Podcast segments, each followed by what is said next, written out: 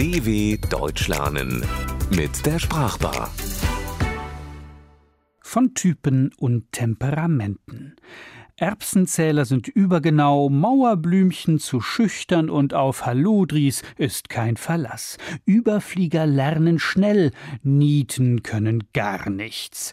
In der Umgangssprache findet jeder Charaktertopf sein Wortdeckelchen. Manche Menschen mögen es laut und deutlich, die anderen eher leise und höflich. Für manche sind Ideale wichtig, andere setzen eher auf Karriere. Typen, Temperamente und Charaktere gibt es Dutzende, bei Frauen wie bei Männern. Und alle haben einen Namen. Erbsenzähler zählen zu den unsympathischen Spezies. Getreu dem Leitsatz Ordnung ist alles, achten sie ebenso wie Korinthenkacker darauf, dass Vorschriften eingehalten werden und alles an seinem Platz steht. Beide kommen stets pünktlich zur Arbeit, sind korrekt gekleidet, haben einen aufgeräumten Schreibtisch und gehen selbstverständlich niemals bei Rot über die Straße. Besonders unbeliebt machen sich Erbsenzähler meist dadurch, dass sie auch ihren Mitmenschen gegenüber ständig betonen, wie wichtig es ist, die Form zu wahren und Regeln zu befolgen. Ein kluger Kopf, Alleskönner oder gar ein Überflieger, der alles schneller lernt und versteht als andere, ist so ein Erbsenzähler nicht. Eher ein Kleingeist, ein Mensch mit durchschnittlichem Verstand, der aber kreative und großzügige Lösungen stets dadurch verhindert, dass er nicht rechts und links nach Wegen sucht, also außerhalb der Gewohnheit und Vorschrift denken will. Zu viel Puder, Lidschatten und Lippenstift wirkt selten attraktiv. So wie manche Frauen es mit der Schminke übertreiben, machen es einige Männer mit Worten. Sie tragen dick auf. Blender und Schaumschläger gehören in diese Kategorie. Ob Geist oder Geld, sie geben vor, was sie nicht haben. Und das reichlich. Nicht weniger unsympathisch wirkt es, wenn Protzköpfe auf schlichte und aufdringliche Weise mit dem angeben, was sie tatsächlich haben, zum Beispiel Geld. Den Motor des teuren Sportwagens an der Ampel aufheulen lassen oder demonstrativ mit der goldenen Armbanduhr herumwedeln, kommt ebenso schlecht an wie in geselliger Runde mit seinen Aktienpaketen zu prahlen oder seiner Villa auf Mallorca.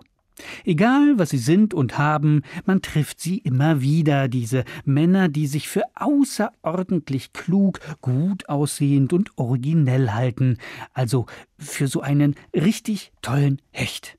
Hallodris und Traumtänzer sind aus anderem Charakterstoff gestrickt, sind zwar keine Angeber, aber doch allzu leichtfertig im Umgang mit anderen und sich selbst. Der Halodri versteht es oft, Menschen zu begeistern. Verlass ist aber nicht auf ihn. Verbindlichkeit ist ihm fremd.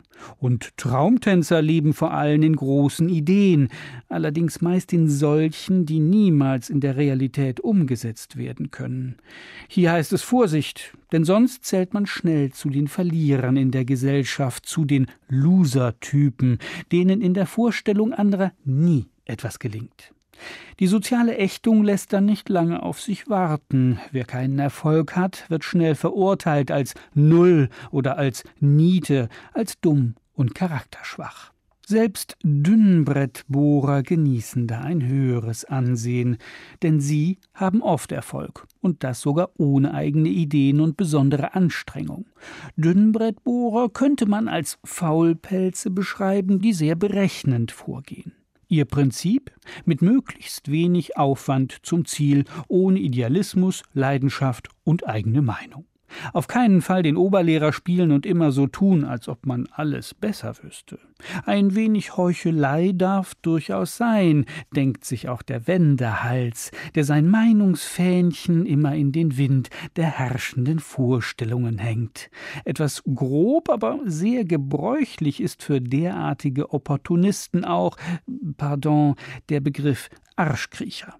Da heißt es, die Vorlieben des Chefs zu kennen, auch über seine misslungenen Scherze zu lachen und sich im richtigen Moment in den Vordergrund zu spielen. Ein oft genutztes Erfolgsprinzip. Die Charaktere sind verschieden. Der eine hat ein zartes Gemüt, ist sensibel und nachdenklich, der andere ist ein Draufgänger, der vor keinem Risiko zurückschreckt. Stille Mäuschen sind besonders zurückhaltend, sozusagen kaum wahrzunehmen. Manchen gelten sie auch als Schlaftablette, unscheinbar und langweilig. Als wenig spannend gilt auch der Schwiegermuttertyp, stets freundlich, verständnisvoll und aufmerksam. Gefällt den Schwiegermüttern, ist ansonsten jedoch hochgradig unaufregend. Aber Vorsicht, immer noch gilt, stille Wasser sind tief. Die unscheinbare Kollegin zum Beispiel, die Spaßbremse, die über keinen Witz lacht und sich nie an Streichen beteiligt, die man anderen spielt, wird auf der Weihnachtsfeier plötzlich zur Partylöwin. So wild und ausgelassen zu tanzen, das hatten die anderen ihr nicht zugetraut. Da schweigt auch der Kollege, der sonst immer die Dampfwalze spielt, vor keiner Plumpheit Angst hat und kein Fettnäpfchen auslässt, ein echtes Trampeltier im menschlichen Umgang. Das sonst so stille Mäuschen hat den Elefanten von der Bühne vertrieben. Am einfallsreichsten ist die Umgangssprache natürlich in puncto unfreundliche und anstrengende Mitmenschen.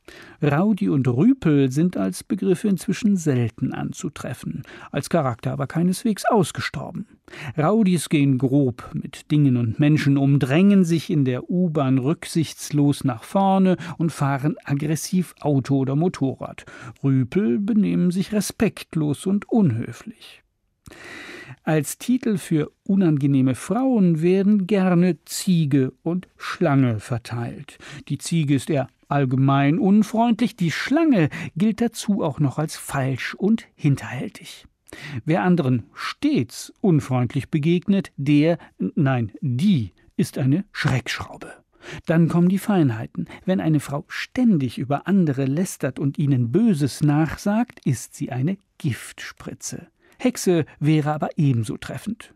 Und was, wenn einer die Unfreundlichkeit auf die Spitze treibt, sich dauernd grob und aggressiv zeigt?